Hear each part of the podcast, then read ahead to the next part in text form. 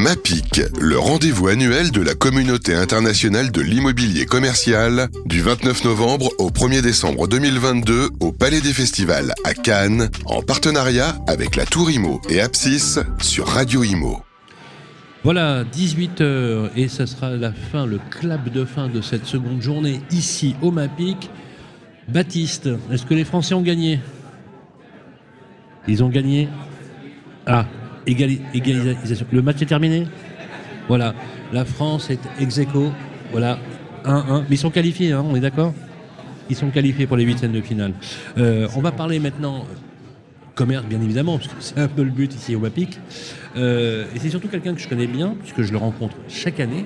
C'est presque le rendez-vous à épisode. Il est avec nous sur le plateau, c'est Christian Dubois. Bonjour Christian. Bonsoir Sylvain. Comment ça Bonsoir, va euh, Radio. Ça va très bien. C'est vrai qu'on se voit tout le temps, euh, vrai, ici au. MAPIC. C'est un On, là, c'est plaisir. notre entretien annuel. Voilà, euh, directeur du pôle commerce, département commerce pour Cushman Wakefield. Christian, on le voit bien, juste comme ça. Sensation, tu vois. Le MAPIC 2022, tu le sens comment?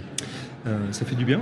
Euh, ça fait du bien parce que l'année dernière, au MAPIC 2021, que Wakefield avait tenu à être présent, on avait un micro-stand. Pour caricaturer un peu, je dirais qu'on avait une table à tréteaux avec quelques sièges autour. Non, mais Bah c'est oui, vraiment vrai. pas loin. C'était Ouais. vraiment pas loin. Mais on tenait à être présent euh, déjà l'année dernière et euh, les équipes de RX nous avaient euh, gentiment accueillis. Là, cette année, on a repris un stand un petit peu plus sur les formats de Chemin Wakefield classiques. Oui, on va essayer de rappro- rapprocher juste un peu plus du micro. Voilà. Je me rapproche du micro. Voilà. Et je disais, donc, on a repris un, un stand sur nos formats un peu plus classiques, un, un stand très matériaux durables, recyclables. Je ne sais pas si tu as été voir, c'est un stand avec euh, beaucoup. En fait, tout, le stand en bois a été fait à partir de matériaux recyclés. euh, Parce que Geschman Wakefield est très engagé aujourd'hui sur euh, la responsabilité sociétale et environnementale. Donc on essaye d'avoir un, stand bien pris, avec beaucoup de pays et beaucoup de métiers, et on est ravis d'être ici parce qu'en fait ce stand n'a pas des amplis. Il n'a pas des amplis. C'est vrai que l'ambiance, elle ressemble assez étrangement au MAPIC qu'on a connu, même si on voit bien les différences entre les deux. hein, quand même. Oui. On ne connaîtra plus les MAPIC tels qu'on les a connus, mais là on a un MAPIC finalement qui est organisé de la même façon, avec une place très très large au rendez-vous. Alors ce que je voulais te demander, c'est ce fait de revoir les gens, ce rétablissement de la proximité, puisqu'on avait dit effectivement qu'avec le Covid, l'explosion incroyable du e-commerce, c'était la mort du petit commerce, bien évidemment. Et on se rend compte, quand on voit les chiffres de fréquentation, les flux, que ce soit sur les centres commerciaux, les villages de marque, les outlets, mais le commerce de détail, c'est incroyable. Qu'est-ce qui se passe? Il se passe ce qu'on avait prévu. Alors déjà, je ne sais pas qui avait prévu la mort du commerce, euh, mais pas moi. Oui, Pas moi, et puis, euh, et puis c'est fort heureux parce que le commerce c'est la vie, et puis ça date depuis l'Antiquité, donc on, on c'est pas évidemment euh, on a eu des périodes difficiles et la Covid a fait partie de ces périodes qui sont très difficiles. Évidemment, il y a eu euh, l'e-commerce, mais ça fait bien longtemps qu'on s'est rendu compte que l'e-commerce c'était euh, un peu euh, un deuxième bras d'un corps qui s'appelle le commerce. En fait, c'est globalement une nécessité de faire de l'e-commerce pour le commerce physique et c'est une nécessité de faire du commerce physique pour l'e-commerce. Donc c'est- finalement deux bras d'un même corps qu'est le commerce. Et le commerce, c'est comme tu le disais, c'est la proximité, c'est des personnes euh, qui doivent se voir, qui doivent se rencontrer. C'est des marques qui viennent euh, exprimer euh, leur image, mais qui viennent faire passer également leur message. Et quel meilleur vecteur que le magasin pour le faire Alors justement, on, le voit effectivement, les flux, la fréquentation, tout ça effectivement est reparti de plus belle. L'année 2022 va battre des records de, fréquentation. On voit bien que les gens ont besoin de se bouger. Par contre, effectivement, on voit bien que l'essor du e-commerce, phénoménal, euh, remplit des fonctions pratiques, très pratiques. Et que sur le reste du commerce, on a plutôt un champ d'expérience agréable, sympathique, qui fait que finalement, les deux s'emboîtent bien dans une certaine euh, mesure. Par contre, effectivement, euh, dans, le, dans, le, dans, dans le monde de la transaction de fonds de commerce et de commerce en général, il y a eu quand même des mouvements certains. Comment l'année 2022, l'année 2021 s'est déroulée pour Cushman Wakefield Est-ce qu'on on a retrouvé un niveau de performance économique identique à celle de la période avant Covid Alors, pour le commerce de Cashman et Wakefield, euh, je dirais que 2021, on a commencé à sortir la tête de l'eau. Et, on est, tu sais, sur des, cycles longs. En fait, quand on fait une transaction de commerce, évidemment, entre le moment où l'idée euh, germe et l'idée où se concrétise, il s'écoule souvent 6 mois, 8 mois.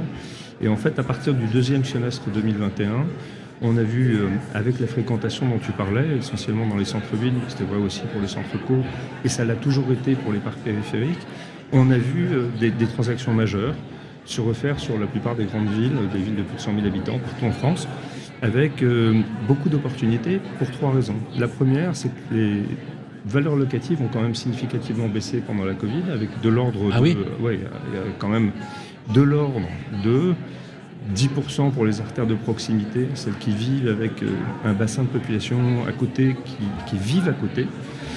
De l'ordre de moins 20% pour euh, les artères commerçantes majeures parisiennes, qui sont à la fois dépendantes d'une zone de chalandise dans laquelle les gens travaillent et d'un peu de tourisme, et de l'ordre de moins 30%, quand en plus de ne pas avoir les touristes et de ne pas avoir euh, les personnes en col blanc euh, ou les travailleurs qui sont à proximité, il n'y avait pas non plus d'étudiants. Et donc là, on a eu moins 10, moins 20, moins 30. Et avec cette baisse des valeurs locatives, ça a créé une certaine possibilité, une certaine opportunité pour des enseignes qui étaient traditionnellement à la périphérie des villes de venir faire des transactions dans les villes, à l'intérieur des villes parce que les niveaux de valeur locative devenaient compatibles avec les taux d'effort de ce type d'enseigne. D'accord. Alors justement, est-ce que ça, c'est pas un signe avant-coureur, effectivement, d'un, j'allais dire, d'un, pas d'un tassement, mais finalement d'une régulation naturelle du marché, qui fait qu'aujourd'hui, on est sur une approche très consensuelle? Je, prends un exemple. Certaines foncières aujourd'hui ont très bien joué le jeu, pendant ces périodes Covid en écrasant une partie des loyers, en accompagnant les enseignes, etc. D'autres moins. Euh, et on voit bien que les gens s'en sont souvenus, hein, d'ailleurs, quand, on le voit bien. Euh, est-ce que aujourd'hui, on n'est pas arrivé dans un autre, dire dans un autre champ? On le voit par exemple avec euh, le principe des concept stores, où finalement le lieu du commerce n'est pas celui qu'on croit. C'est pas c'est pas forcément le, lieu dans lequel je vais rentrer euh, j'ai peut-être déjà acheté et pourtant je vais rentrer dans un lieu parce que j'ai besoin de reconnaître les gens, j'ai besoin d'aller voir les personnes. Est-ce qu'il n'y a pas finalement, à l'instar d'une refonte urbaine euh, de l'approche du commerce de centre-ville notamment, une nouvelle façon de définir le commerce? Complexe. Complexe question. Euh, complexe question. Une, redéfinition du commerce, moi, moi je, le, je, le, formulerai un peu différemment, si tu me permets. Je pense que tous les commerces sont d'ordre expérientiel aujourd'hui. Je pense que même quand on rentre dans une enseigne de hard discount, l'enseigne de hard discount, elle vient à la rencontre de son client et elle veut raconter une histoire à son client. Le storytelling est partout. Il est sur Internet, mais il est aussi avant tout sur le magasin physique. C'est ce que je te disais tout à l'heure.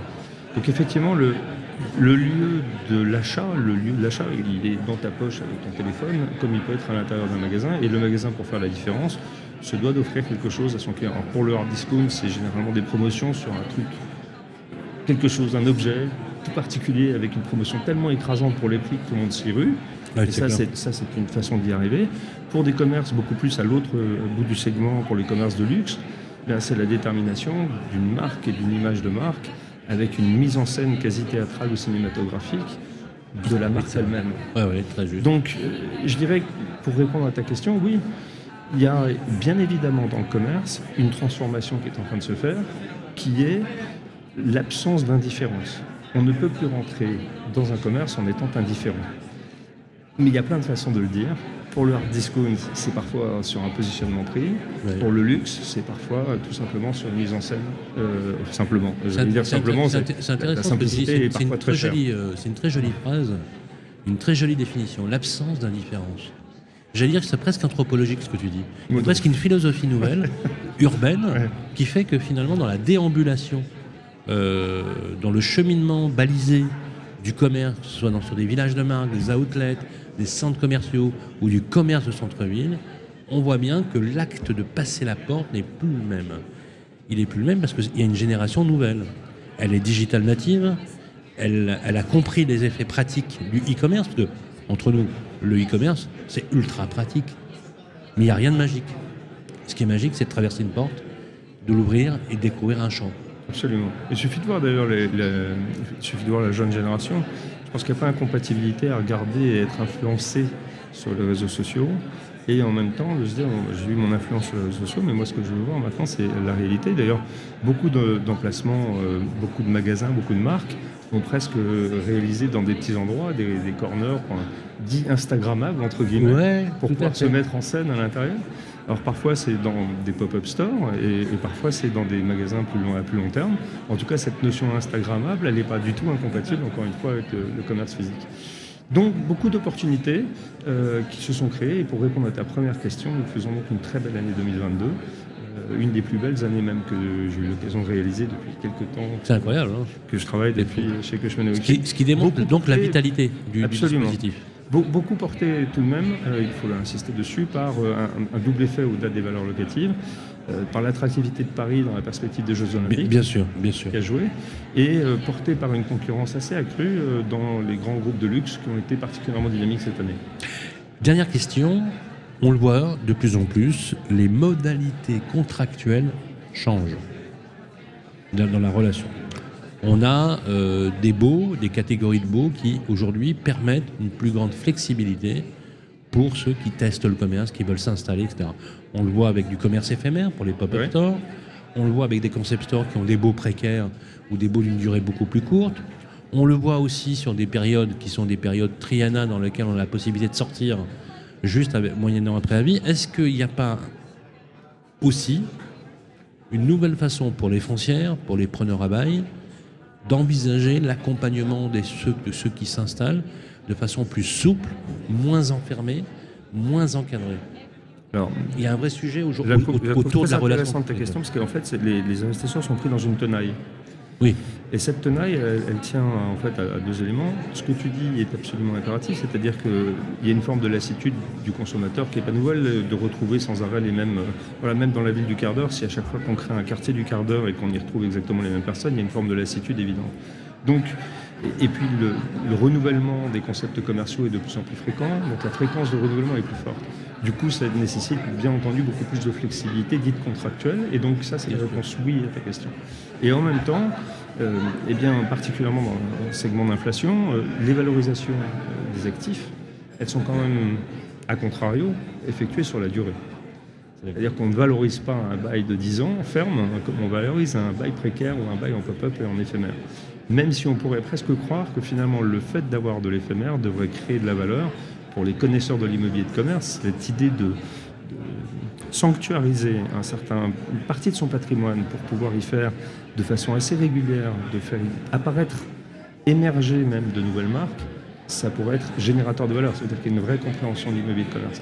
Mais d'un autre côté, les experts euh, sont là quand même pour, pour, le dire, la finance est là également pour le regarder. Très clair. Euh, ce qui se monétise aujourd'hui, c'est quand même... Euh, de perdurer et, euh, et d'avoir des baux d'une durée ferme les plus longue possible. Oui. Donc on est pris un peu en cette tenaille. Est-ce que, est que de toute façon, c'est un peu le sens de l'histoire? C'est-à-dire que forcément, le cadre contractuel évolue et il évoluera. Aujourd'hui, je parlais avec d'autres foncières, euh, nos amis d'Apsis, euh, d'autres, ont un éventail de dispositifs contractuels très variés. Est-ce que toi, qui es, qui est broker, qui fait de l'intermédiation, tu seras amené éventuellement à proposer des solutions multiples justement d'accompagnement. Est-ce que c'est pas aussi ça aussi le sens? Est-ce que ça va pas s'installer de façon quasi, euh, quasi normale, quasi récurrente? Alors je peux comprendre financièrement l'effet de levier, la, valorisation sur un bail long, comme, comme dans le secteur euh, comme dans le secteur tertiaire. Il y a des beaux fermes de 6 ans, des beaux fermes de 9 ans, on peut même jusqu'à aller à 11 ou même 12 ans.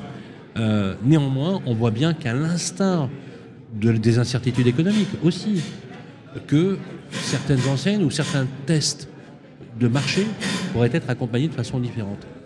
Oui, et puis ils vont l'être. Ils vont l'être aussi parce que euh, le temps administratif français est un peu long, et que pour changer les choses dans un, dans un contexte de PLU euh, sur certaines grandes villes comme Paris qui est en train d'évoluer, euh, et bien finalement, le, et puis avec l'arrivée des Jeux Olympiques en 2024, j'ai rien insiste dessus, mais c'est vraiment un gros driver, je trouve, dans mon métier sur, sur Paris. En tout cas, c'est vraiment un phénomène qui a beaucoup poussé aux transactions.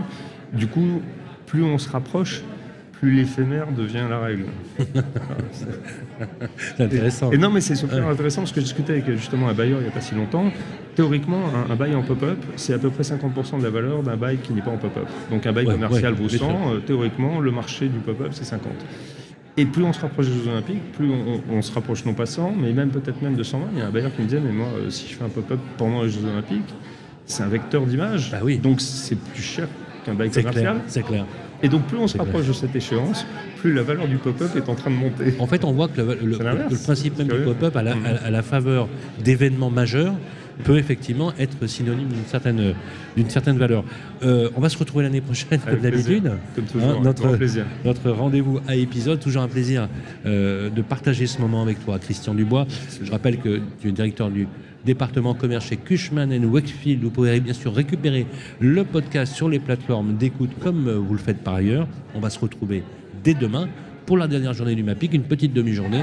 Ensuite, on sera de retour à Paris pour euh, entamer la suite de nos programme. Merci Christian. Merci. MAPIC, le rendez-vous annuel de la communauté internationale de l'immobilier commercial, du 29 novembre au 1er décembre 2022 au Palais des Festivals à Cannes, en partenariat avec la Tour Imo et Apsis sur Radio Imo.